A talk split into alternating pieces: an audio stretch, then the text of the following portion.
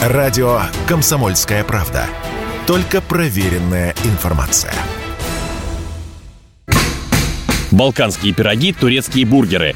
Экзотические для россиянина сети фастфуда могут открыться в российских городах в ближайшие несколько месяцев. Об этом сообщалось еще весной, когда ушел и еще не успел вернуться Макдональдс. Об этом же вновь сообщается сейчас. Вряд ли вы слышали о таких сетях, как Chitir Chicken и Есен Бургер. Но, вероятно, скоро эти бренды будут на слуху, пишут СМИ по данным аналитиков потребительского рынка. Насколько перспективными будут эти начинания, мы спросили ресторанного критика и основателя путеводителя Tastes of Russia Дмитрия Алексеева. Я с симпатией отношусь к новым зарубежным брендам, а потому что это все равно новые технологии, новые продукты, новые идеи и разнообразие на рынке. Но на самом деле думаю, что шансов у турецких, сербских и э, других некоторых зарубежных компаний очень невысоки, э, учитывая то, что э, у нас очень много сильных, крупных, успешных операторов, прежде всего российских, в том числе эти компании имеют хороший опыт ведения ресторанного бизнеса в зарубежных странах.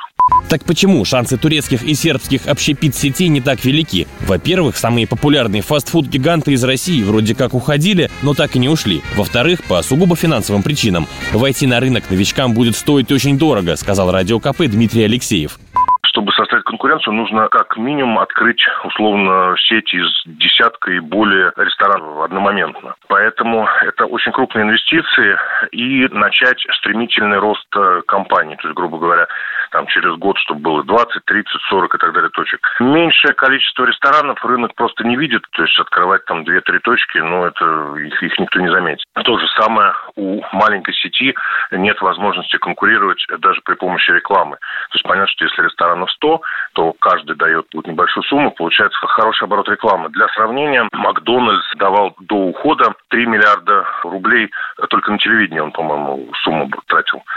Ранее сообщалось, что пока дорогие рестораны стали заметно терять в доходах, особенно после старта мобилизации, заведения подешевле остаются на плаву и могут рассчитывать на новый виток популярности, как в начале 2000-х, когда вдруг появилось множество чебуречных, рюмочных, блинных и прочего. Так что, возможно, и туркам с сербами найдется среди них место. Василий Кондрашов, Радио КП. Радио «Комсомольская правда». Никаких фейков, только правда.